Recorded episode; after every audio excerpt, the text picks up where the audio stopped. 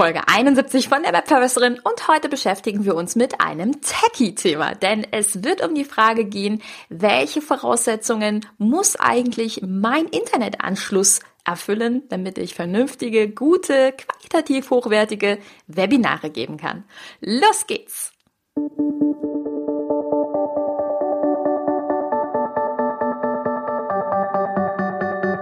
Mit Webinaren erfolgreich. Der Podcast, mit dem du als Trainer, Coach oder Berater online sichtbar wirst. Erfahre hier, wie du dich und deine Expertise durch Webinare gezielt sichtbar machst. Und hier kommt deine Webverbesserin, Mira Giesen.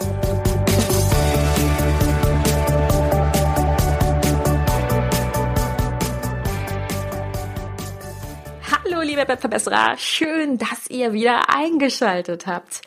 Ja, der Winter erreicht uns so langsam, aber sicher und die Zeit wurde umgestellt und wir merken alle, es wird deutlich früher wieder dunkel. Und ich sitze gerade in meinem Büro mit äh, dicken Kuschelsocken an und bin von ganz vielen Kerzen umgeben, denn ich mag diese Jahreszeit irgendwie ganz gerne. Ich mag diese Blätter, die sich verfärben. Ja, und einfach äh, es ist in, im Haus, in der Wohnung so richtig schön kuschelig zu machen.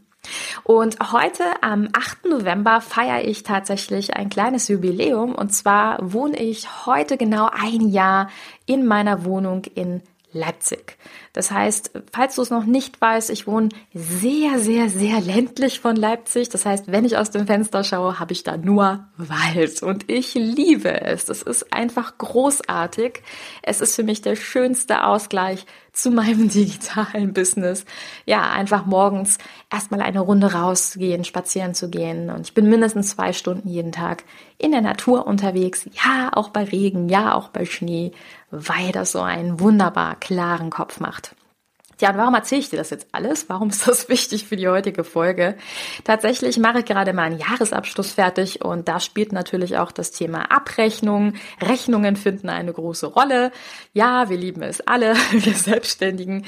Und ich habe da tatsächlich mal auf äh, meinen Vertrag geschaut, wo es um das Thema Internetverbindung ging. Und ich so dachte, ey, das ist eigentlich ein ganz cooles Thema, mal darüber zu sprechen, was für Grundvoraussetzungen brauchst du eigentlich, was für eine Bandbreite, also wie schnell muss dein Internet sein? Und zu dem Thema kam ich auch, weil eine Freundin von mir jetzt umgezogen ist, die Melanie Mittermeier, die auch äh, ja um schnelles Internet kämpfen musste auf dem Land und wir so ein bisschen darüber gesprochen haben, dass die Landkinder nicht immer ganz schnelles Netz haben.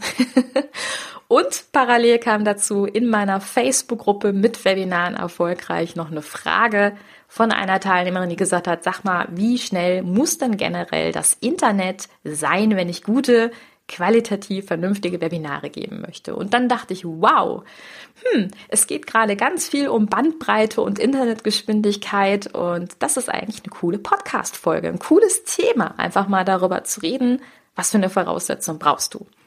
Ja, und damit fangen wir heute an. Heute also ein bisschen techy der Podcast, aber bleib ganz entspannt. Ich will dir nur ein bisschen erklären, ähm, ja, wie kannst du vielleicht an der Qualität an der einen oder anderen Stelle feilen. So, das heißt, wenn du selbst ein Webinar gibst oder auch als Teilnehmer an einem Webinar teilnimmst, ist jeweils deine Geschwindigkeit, die sogenannte Bandbreite von deinem Internet dafür verantwortlich, wie gut ist die Qualität. Das bedeutet, der Veranstalter des Webinars sollte optimalerweise natürlich die beste Internetqualität haben, weil wenn die bei dir schwankt, wenn die schlecht ist, dann kann es sein, dass dein Kamerabild gestört ist, dass dein, deine Sprache nicht vernünftig übertragen wird. Und das ist natürlich eine Zumutung für alle anderen, die vielleicht ein gutes, schnelles, stabiles Internet haben. Aber ja, dadurch gleicht sich deine Sprache, die du übertragen möchtest, natürlich nicht aus. Also sprich, es ist erstmal wichtig, dass du als Webinarveranstalter natürlich eine gute Qualität hast. Es wird dir aber vielleicht auch immer wieder begegnen. Vielleicht ist es dir schon als Teilnehmer begegnet oder vielleicht hast du es auch selber schon gehabt, dass ähm, die Sprache des anderen nicht gut übertragen wird. Vielleicht hat auch schon mal ein Teilnehmer gesagt, ich höre dich nicht oder ich höre dich schlecht. Das ist tatsächlich auch, wenn der Teilnehmer selber teilnimmt und einfach ein schlechtes Internet hat. Und in der Regel ist es so, dass jeder Webinarraum immer ein Zeichen hat. Also du kannst auf den jeweiligen Teilnehmer, aber auch dich selber klicken. Und dort gibt es immer verschiedene Einstufungen, ob das Internet des entsprechenden Teilnehmers gerade schnell ist oder langsam ist oder schwach oder stark. Danach wird es meistens unterteilt. Zum Beispiel bei Click Webinar ist es so. Du kannst jeden Teilnehmer anklicken und dir wird gezeigt, wie schnell ist die Internetverbindung. Und das ist natürlich gut, weil du dann dem Teilnehmer ein Feedback geben kannst. Also du merkst, äh, für ein hm, doch ein gutes, qualitativ hochwertiges Webinar ist es wichtig, dass jeder eine vernünftige Internetverbindung hat. Und jetzt habe ich mal so ein bisschen recherchiert. Tatsächlich ist es so, dass ähm, annähernd jeder Webinaranbieter schreibt, dass Webinare ab ein Megabyte pro Sekunde möglich sind. Ein Megabyte, das ist super wenig und die meisten kleinen Pakete gehen so ab 10 Megabyte pro Sekunde los. Also du merkst, eine Teilnahme ist auch mit sehr wenig Bandbreite oder einer geringen Bandbreite möglich, ja.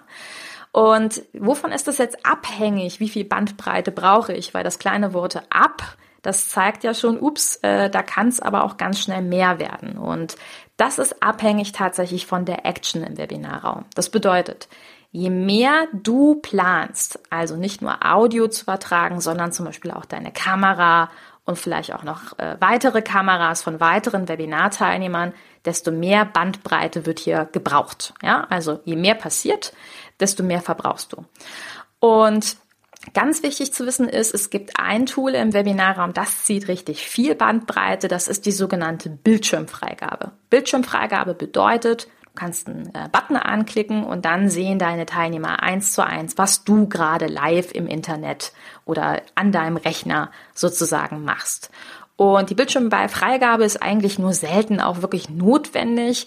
Ich persönlich im Online-Training arbeite sehr gerne, sehr viel damit. Wenn ich meinen Teilnehmern 20 Tage was zum Thema Online-Marketing beibringe, dann ist das ein tolles Tool, wo man dann auch mal eins zu eins die Leute mitnehmen kann in seinen Facebook-Account oder zu Google AdWords, um denen da was zu zeigen und so weiter.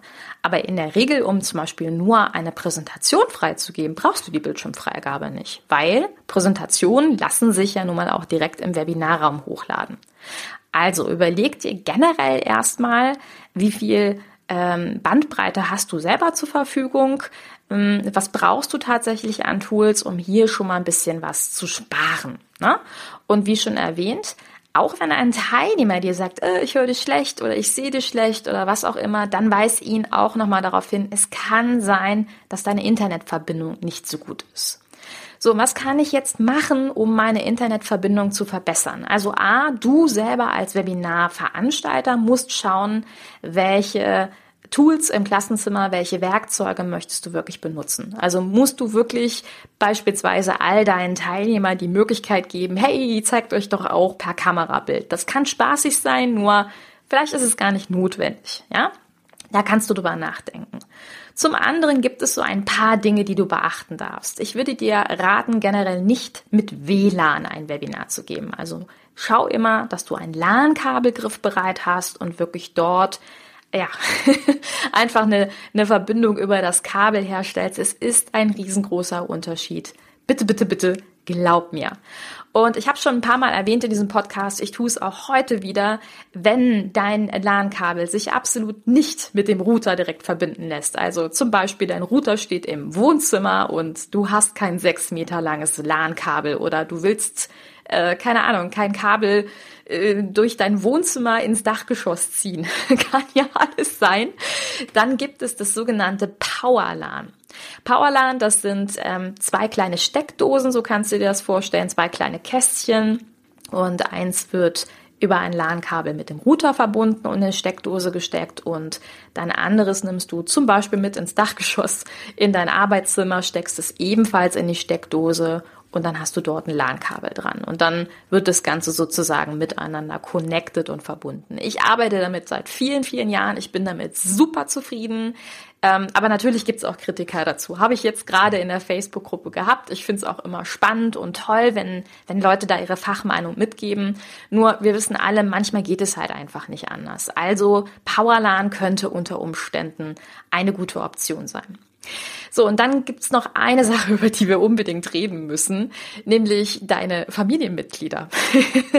das heißt, wenn du ein sehr langsames Internet haben solltest oder du dir vielleicht auch nicht so ganz sicher bist, ob dein Internet reicht, ganz ehrlich, dann ist es völlig in Ordnung, wenn du deiner Familie auch mal eine Stunde Surfverbot gibst. Und glaub mir, das habe ich auch schon getan. ich habe in WGs gewohnt, ähm, ich habe auch schon Familienkonstellationen aller Art gewohnt mit meinen Eltern und so weiter und so fort. Kenne ich alles. Und deswegen, es ist völlig in Ordnung, wenn man den anderen ein Surferboot ausspricht. Denn die coolste Geschichte, die ich dir erzählen kann, ist, ich habe ein Webinar gegeben am späten Nachmittag und habe mich gewundert, warum die Internetverbindung so wahnsinnig schlecht ist. Ich habe mich vorab natürlich ein Stück weit eingeloggt um ein paar Tests zu machen, würde ich dir immer raten, so eine Stunde vorher in den Webinarraum zu gehen und Click Webinar zeigte mir an, Mira, hm, deine Internetverbindung ist schwach. Und ich dachte, warum zum Teufel ist die Verbindung schwach? Ich habe doch LAN-Kabel, es läuft, das ist alles super. Die Antwort wartete auf mich im Wohnzimmer in Form meines Freundes, der gerade online Playstation gezockt hat. Also, du siehst, es gibt durchaus Momente, in denen man dann sagen kann, Schatz, weißt du was, ich lade dich auf ein Bier ein und zwar um die Ecke, in der Stunde kannst du wiederkommen. was auch immer, also schau bitte, ob es Familienmitglieder gibt, die über Playstation, vielleicht auch über das Handy, wie auch immer mit dem Internet verbunden sind. Auch das schwächt und ähm, schwächt deine Internetverbindung beziehungsweise nimmt ihr ein Stück weit an Schnelligkeit. Also das so die Quick-Tipps, die ich dir geben kann. Ein letzter Quick-Tipp ist tatsächlich die Webinar-Plattform selbst. Es gibt Plattformen, dazu gehört zum Beispiel Zoom oder auch GoToWebinar, die haben eine Besonderheit, nämlich dass du hier vorher eine Datei herunterladen musst, ein Programm und das Programm auf den Rechner ziehst und ja, auf dem Rechner dann sozusagen eine Verbindung mit den Webinar-Plattformen hast. Und das bringt in der Tat eine geringe Erleichterung äh, in Sachen Bandbreite. Ich kenne wirklich ein paar Teilnehmer so aus meinen Kursen, die arbeiten mit GoToWebinar, weil sie am Ende der Welt wohnen, noch mehr als ich und selbst mit Skype Probleme haben und daher mit solchen Anbietern zusammenarbeiten und das auch problemlos klappt. Ich bin mit solchen Anbietern immer ein bisschen vorsichtig, weil eine Sache darfst du natürlich bedenken. Wenn sich dein Teilnehmer erstmal ein Programm herunterladen muss, ist das immer eine Hürde. Ne? Und im Online-Marketing spricht man ja vom DAO, vom dümmsten anzunehmenden User. Und der ist auch ein bisschen faul. Und jetzt stell dir vor, jemand klickt um, sagen wir, dein Webinar geht um elf los und dein Teilnehmer klickt zwei Minuten vor elf auf den Link, den du ihm gibst. Äh, er ist nicht vorbereitet und dann kriegt er die, den Hinweis, hey, du darfst dir noch ein Programm herunterladen. Was passiert? Es wird sehr wahrscheinlich sein, dass der Teilnehmer nicht unbedingt live am Webinar teilnimmt. Dass er sagt, ich weiß jetzt entweder nicht, wie ich mir das Programm runterlade. Es kann sein, dass es ihm zu aufwendig ist. Er kann sein, dass er in dem Programm nicht vertraut. Es kann aber auch wirklich die Generation geben, die, die, die wissen einfach nicht, wie es geht. Und denkt bitte auch an die Leute, die zum Beispiel auch keine Administrationsrechte haben. Ja, also wenn du das zum Beispiel für ein Unternehmen machst, ähm, viele Teilnehmer ähm, die zum Beispiel am Arbeitsrechner arbeiten, die haben unter Umständen gar nicht die Möglichkeit, die Rechte, sich etwas herunterzuladen. Deswegen hm, bin ich, du merkst, mit solchen Anbietern immer etwas vorsichtig. Das muss man halt einfach wissen. Eine gute Möglichkeit ist natürlich, deinen Teilnehmer vorab zu briefen. Und natürlich wird es auch bei erfahrenen Webinar-Teilnehmern sehr viele geben, die zum Beispiel Zoom oder auch GoToWebinar schon runtergeladen haben. Aber denke einfach immer dran. Es kann eine kleine Hürde sein und wenn du eine einigermaßen gute, schnelle Verbindung hast, dann lohnt es sich auf jeden Fall auch einfach ähm, hier ein anderes, eine andere Plattform zu wählen. Also, das so die schnellen, aber kleinen Quick-Tipps, die ich dir in der heutigen Folge mitgebe. Und der allerletzte Tipp lautet natürlich wie immer, bitte, bitte mach vorher umfangreiche Tests. Hol dir ein paar Leute in den Webinarraum. Überleg auch, sind sehr große Webinare mit sehr vielen Teilnehmern, weil klar, je mehr Teilnehmer, desto mehr Bandbreite brauchst du einfach. So, und mit diesen umfangreichen Tipps entlasse ich dich jetzt aus dieser Podcast-Folge. Schön, dass du wieder dabei gewesen bist. Und wenn du vielleicht auch eine Frage hast, die dir schon immer so zum Thema Webinare im Kopf herumgeschwört hat, dann komm doch gerne in meine Facebook-Gruppe. Die heißt mit Webinaren erfolgreich. Musst du einfach nur bei Facebook oben in die Leiste eingeben. Ja, und dann bist du Teil dieser Community und sehr wahrscheinlich mache ich dann auch aus deiner Frage eine Podcast-Folge. Also ich freue mich dort von dir zu lesen und bis dahin erstmal eine wunderbare Woche. Bis bald, deine Webverbesserin, deine Mira. Ciao! Dieser Podcast hat dir gefallen? Dann verbessere auch du das Web und unterstütze diesen Podcast mit deiner 5-Sterne-Bewertung auf iTunes. Und für mehr Informationen besuche www.webverbesserin.de. Bis zum nächsten Mal.